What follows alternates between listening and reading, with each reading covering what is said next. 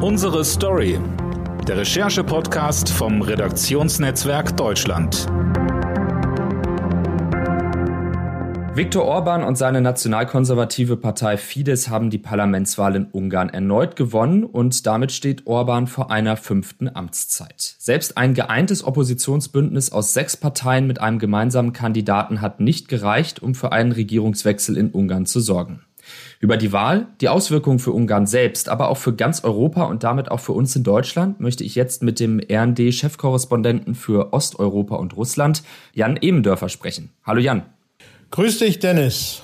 Jan, du selbst warst letzte Woche zu Recherchen in Ungarn, hast das Land und die Menschen erlebt. Was bedeutet dieser Sieg Orbans jetzt für Ungarn, aber auch für Europa? Entsteht endgültig eine neue Diktatur? Also so hart würde ich es nicht formulieren. Aber Fakt ist natürlich, dass Orban äh, seit Jahren Ungarn in Richtung autokratisches System trimmt nicht so massiv wie Wladimir Putin in Russland, aber auch in Ungarn erleben wir eine gewisse Gleichschaltung der Medien. Äh, wir erleben den Rückbau von Demokratie, von demokratischen Institutionen und allgemeiner Mitsprache. Und wir erleben ein, ein Regierungsform, eine Regierungsform, die sich immer stärker auf diesen einen Ministerpräsidenten und seine regierende Partei Fidesz fokussiert. Du hast Putin jetzt schon angesprochen, deswegen hake ich da gleich einmal nach. Für Putin wird das wahrscheinlich eine Genugtuung gewesen sein, dass, dass Orban gewonnen hat. Schließlich steht Orban Putin sehr nahe. Wäre es sonst vielleicht zu einer Gefahr für Putin geworden, wenn das Oppositionsbündnis äh, gewonnen hätte? Also eine Gefahr für Putin halte ich für übertrieben, weil dafür ist Ungarn letztlich dann zu klein und auch zu unbedeutend.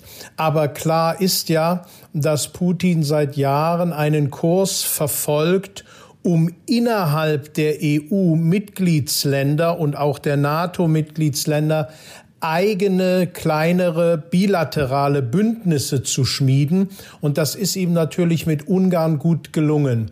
Ungarn ist äh, zu 85 Prozent von russischem Gas abhängig und zu 60 Prozent von russischem Öl. Das heißt noch stärker als Deutschland auf der Energieschiene.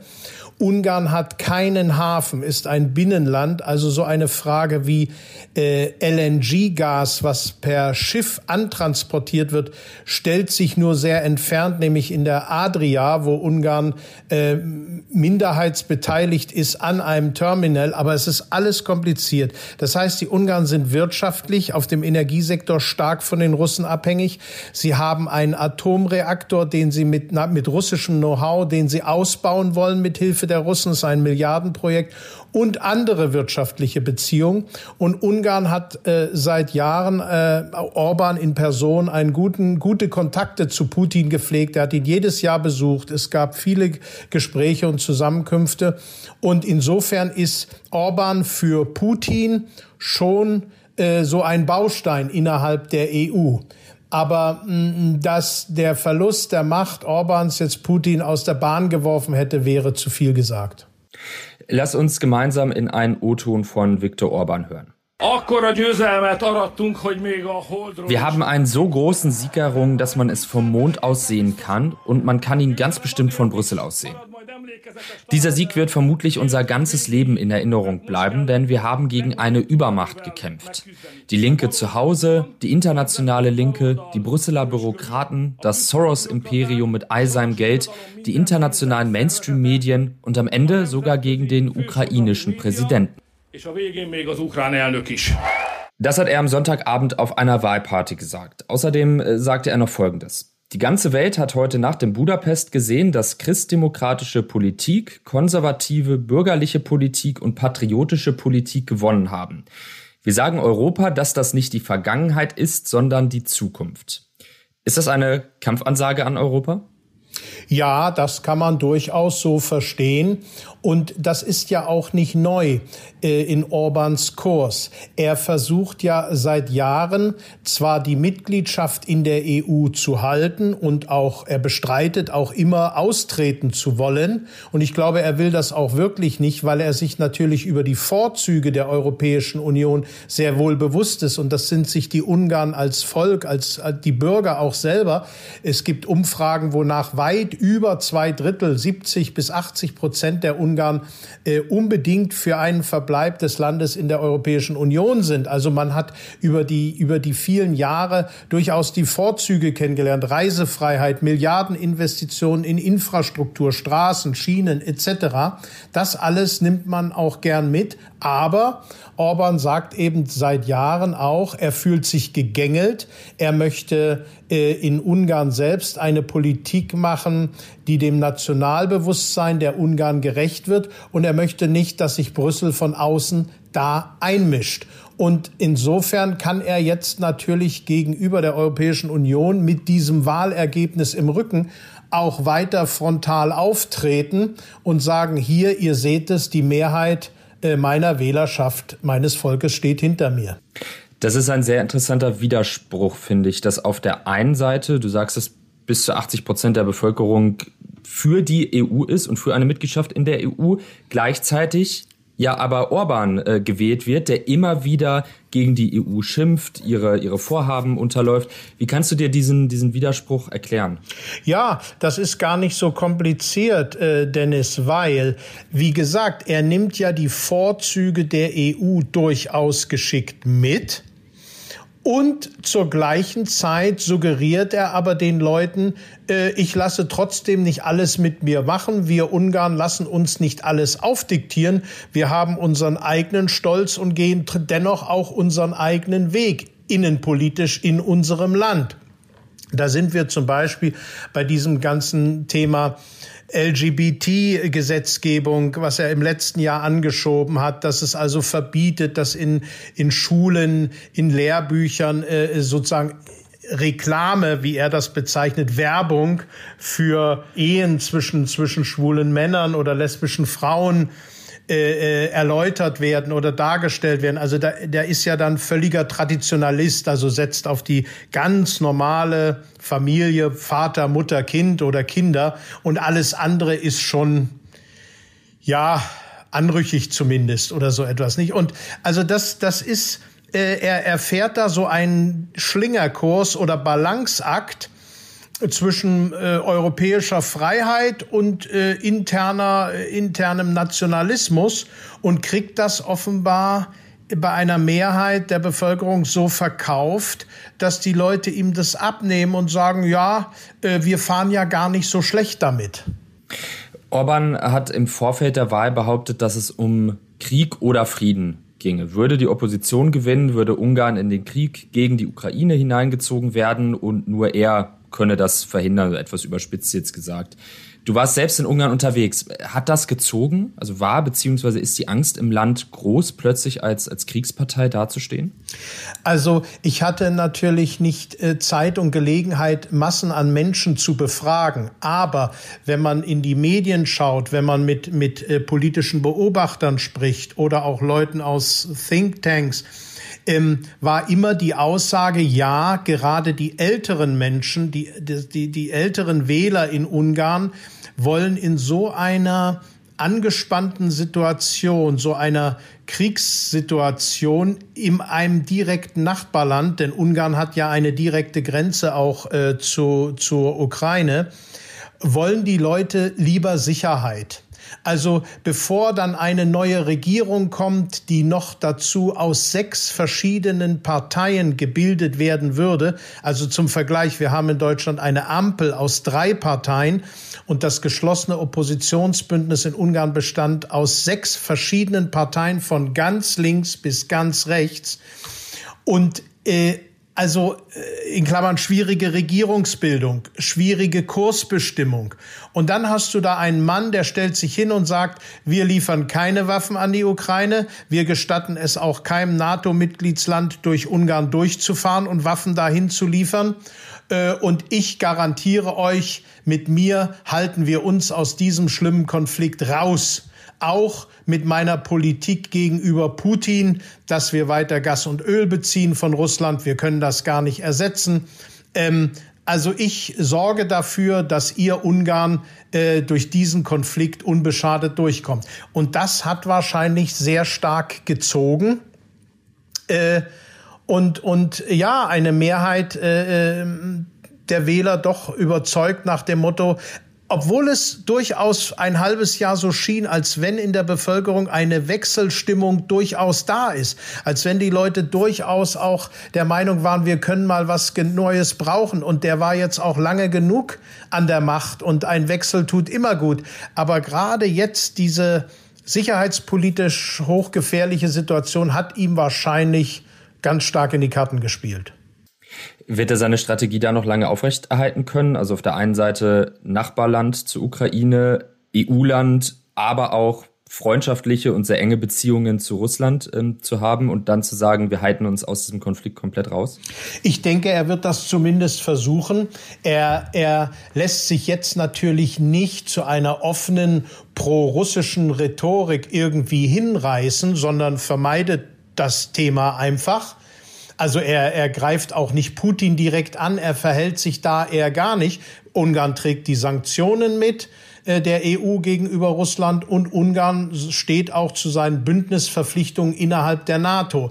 Aber ähm, er fährt eben keinen offen pro-ukrainischen Kurs, sondern verhält sich da ja eher neutral oder wie man das auch bezeichnen will, nicht? Und ich glaube, das wird er durchhalten können. Natürlich nicht mehr in dem Moment, wenn es tatsächlich zum Bündnisfall käme.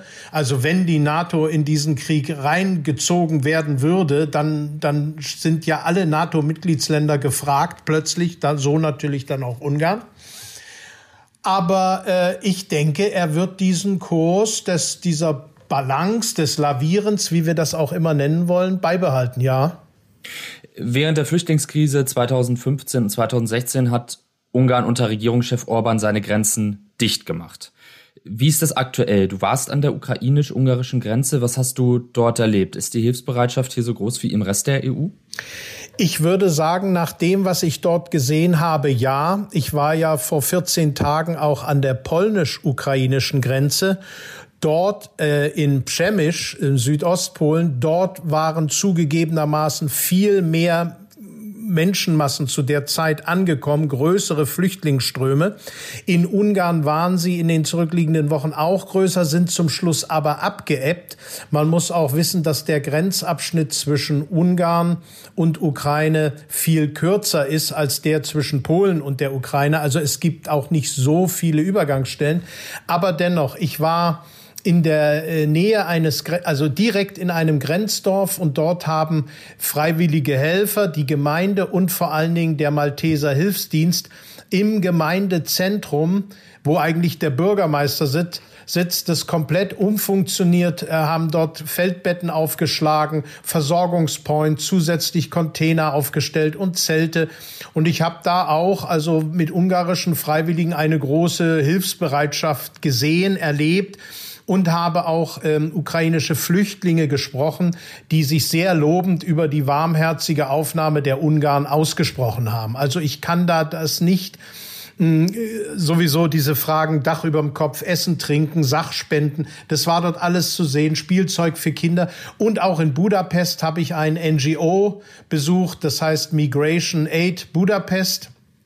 Ähm, dort äh, haben, hat man eine Unterkunft geschaffen mit 300 Betten und auch jede Nacht kommen dort äh, ukrainische Autos an und fragen nach Unterkunft und Hilfe und so gibt es im ganzen Land verschiedene Points auch. Allerdings auch unter Führung zumeist von NGOs, über die dann jetzt am Ende der Staat auch ganz froh ist, dass er sie überhaupt hat oder dass es sie gibt und dass die sich an der, die Spitze des Managements dort stellen, ja. Was sagen diese NGOs, die ja auch schon 2015, 16 geholfen haben, damals ja unter großem Druck standen ähm, und jetzt helfen und, und ja plötzlich vom Staat unterstützt werden? Mhm. Für die ist das natürlich eine Art, eine gewisse Form der inneren Genugtuung auch. Sie sind damals eher angefeindet und diskreditiert worden. Also gerade dieses äh, Migration Aid Budapest, das ist von Andreas Sievert einem Mann gegründet worden, der in Deutschland geboren wurde, in Berlin, aber dessen Eltern dann nach Ungarn äh, gegangen sind, der dort aufgewachsen ist, fließend Ungarisch spricht. Und äh, der hat sich eben auch schon 2015 um Flüchtlinge gekümmert. Aber äh, Orbans Kurs war ganz klar, diese Leute wollen sowieso alle nicht zu uns, sie wollen alle zu Deutschland, alle nach Deutschland, zu Angela Merkel oder nach Großbritannien oder Skandinavien. Wir haben damit eigentlich nichts zu tun. Und, und so ein Mann wie, wie dieser Andreas Sievert, der sagt eben auch, also jetzt merkt die Regierung, dass sie ohne uns gar nicht zurechtkommen. Jetzt sind sie natürlich froh und, und erhalten dementsprechend auch Unterstützung. Das, das, äh, äh, die müssen ja, der muss zum Beispiel auch für dieses, das ist ein ehemaliges Wohnheim, was er angemietet hat, was leer steht in Budapest, der muss dafür auch Miete zahlen und der muss ja auch, braucht auch Spenden, Hilfe für, für, für das Ganze, für Strom, Wasser das Betreiben des Hauses, aber auch für Essen und Trinken, für die Leute Kleidung, Verpflegung etc. Also da hat sich ein Wandel äh, vollzogen. Nun muss man aber auch sagen, dass das spricht natürlich keiner offen aus, aber alle wissen's und unter vorgehaltener Hand sagen es einem die Leute dann doch. Die Flüchtlinge damals kamen eben aus äh, Irak, äh, äh, Afghanistan und Syrien vor allen Dingen mitten im Syrienkrieg. Und äh, wir hatten es da mit eher dunkelhäutigen jungen Männern zu tun und jetzt äh, noch dazu muslimischen Glaubens und jetzt kommen eben eher Frauen mit kleinen Kindern, äh, junge weiße Frauen mit kleinen Kindern aus einer christlichen äh, äh, christlich geprägten Nation, nämlich der Ukraine. Und da hat äh, eine nationalkonservative Partei wie die Fidesz oder auch die Regierung dann auch noch mal einen anderen Zugang zu diesem Thema. Wie gesagt, das spricht öffentlich niemand so aus, aber alle wissen es und alle wissen, dass es äh, so auch funktioniert. Du konntest ja auch mit Flüchtenden an der Grenze sprechen. Was hast du da für Geschichten gehört? Was haben dir die Menschen erzählt aus ihrem Land? Naja, ich habe zum Beispiel mit einer Frau gesprochen, die in Kiew als Klavierlehrerin gearbeitet hat und die mit ihrer 28-jährigen Tochter Tamara geflohen ist. Sie haben noch äh, den kleinen Hund, den einen Zwergschnauzer Vetter heißt er mit eingepackt und eine ihre Katze, die wollten sie nicht allein lassen und sind da über 1000 Kilometer mehrere Tage. Also die Reise dauerte x-mal mit Autobussen, mit Autos, mit der Eisenbahn, so wie es ging und wie sie weitergekommen sind, haben die beiden äh, Frauen sich, Mutter und Tochter, sich da durchgekämpft. Und die hat einfach gesagt, wir sind Europa ganz dankbar dass wir hier angekommen sind und hier aufgenommen worden sind, nicht? Und die beispielsweise wollten weiter nach Kroatien, weil sie dort Bekannte haben. Das ist übrigens in Ungarn sehr stark zu bemerken, dass die allermeisten, die dort landen, weiter wollen, entweder ins Baltikum, nach Deutschland oder auch nach Polen oder nach äh, weiter weg Großbritannien, Holland, je nachdem Italien wo andere Ukrainer leben, die Verwandte sind oder Bekannte sind. Also es sind ich, ins aktuell über 500.000 in, in Ungarn aufgenommen worden, ukrainische Flüchtlinge. Aber man geht davon aus, dass bislang weniger als 10 Prozent, also etwa 50, 40.000, äh, bislang nur im Land überhaupt bleiben. Also Ungarn hat die meiste äh, pro, pro, proportional pro Kopf der Bevölkerung die meiste Aufnahme äh, gemanagt, aber die meisten sind tatsächlich auch nur auf der Durchreise. Ich würde gerne noch einmal den Blick auf Ungarn und die EU werfen. Ähm, es gibt eine recht berühmte und auch sehr kuriose Szene aus dem Jahr 2015. Da hat der damalige EU-Kommissionspräsident Jean-Claude Juncker Viktor Orban auf dem EU-Gipfel in Riga mit den Worten äh, Da kommt der Diktator angekündigt und äh, ihn danach dann gleich gut gelaunt mit Hallo Diktator und einer Ohrfeige begrüßt. Das ist ja wirklich abstrus, wenn man sich das vorstellt. Es herrscht also bereits seit Jahren ein angespanntes Verhältnis zwischen der EU und Ungarn und dennoch fließen jährlich Milliarden in das Land, die dann aufgrund der herrschenden Korruption Orban und seinen Anhängern zugutekommen. Wie wird sich die EU jetzt verhalten in, in den nächsten Jahren? Wird sie Orban stark sanktionieren? Was wird das auch für geplante Vorhaben innerhalb der EU bedeuten? Mhm. Das ist eine interessante Frage, äh, Dennis, und ich würde sie gerne auf Polen erweitern. Denn bislang war es ja durchaus so, dass sowohl Polen als auch Ungarn sozusagen als die bösen Buben innerhalb der EU betrachtet worden sind. Bei Polen ist das jetzt medial völlig in den Hintergrund getreten, weil die Polen so stark in der Ukraine-Hilfe und auch als NATO-Bündnispartner engagiert sind, Militärhilfe. Aber ähm, das, wie, wie du es beschreibst, das Problem sowohl mit Polen als auch mit Ungarn ist ja überhaupt nicht neu. Seit Jahren kritisiert die EU, dass die Rechtsstaatlichkeit nicht eingehalten wird, dass auch in Polen Verfahren in Gang gesetzt worden sind, die eine Autonomie der Justiz äh, nicht mehr möglich machen. Also dass es darauf hinausläuft, dass die amtierende Regierung Richter, Staatsanwälte, und, und den gesamten Justizapparat sozusagen dominiert, Leute ihres Willens einsetzen. Genauso haben wir das auch in, äh, in Ungarn. Das Gleiche betrifft die Gleichschaltung der Medien, dass also über geschickte Gesetzgebung das sind nicht, die Zeitungen sind nicht Organ der Fidesz-Partei, aber die sind Zeitungen, Rundfunksender, Fernsehsender sind in Stiftungen transportiert werden. Und diese Stiftungen wiederum werden mit Geld äh, der Fidesz oder der Regierung ausgestattet. Und das ist natürlich klar, wenn die finanziell da am Tropf hängen und dann nicht die, äh, in Anführungsstrichen, richtige Politik machen, äh, dann, dann droht ihnen da Ungemacht. Dann wird der Chefredakteur rausgeschmissen oder der Geschäftsführer oder der Apparat gewechselt und so weiter. Also, äh, wir haben da schleichende, über Jahre schleichende Prozesse von, von Rückbau der Demokratie in Medien, in der Verwaltung. Wir haben Korruption in dem Sinne, äh, dass es jetzt, also es ist nicht so, dass du in Ungarn, in Budapest, bei Rot über die Ampel fahren kannst, dann kommt ein Polizist und du gibst ihm 20 Euro und er lässt dich laufen. Solche Korruption gibt es nicht. Oder dass jemand auf ein Amt kommt, irgendwie einen Schein durch die Scheibe schiebt und dann einen Bauantrag genehmigt kriegt. Äh, es läuft halt anders. Es ist, es ist, äh, es werden Ausschreibungen gemacht für große Projekte nehmen wir an, einen Brückenbau, eine große, teure Brücke in einer Stadt und dann bewirbt sich halt neben drei anderen Firmen ein Firmeninhaber, der entweder Mitglied der Fidesz ist oder zumindest äh, äh, Sympathisant der Fidesz und der wiederum der Partei beim nächsten Mal mit Spenden im Wahlkampf hilft. Und so geschieht dann, dann sorgt eben die Verwaltung dafür, dass der den Auftrag kriegt, diesen Staatsauftrag. Und in dieser Art muss man sich das vorstellen. Also es ist nicht jetzt so ganz offen korrupt auf der Straße. Du denkst, oh, jetzt werde ich hier korrumpiert. Das passiert nicht, sondern es ist da ein, hat sich ein System entwickelt. So. Und für die EU, zurück zu deiner Frage, ist ja jetzt äh, die spannende Frage, wie weit gehe ich, riskiere ich den totalen Bruch mit diesen beiden Ländern, mit Polen oder Ungarn?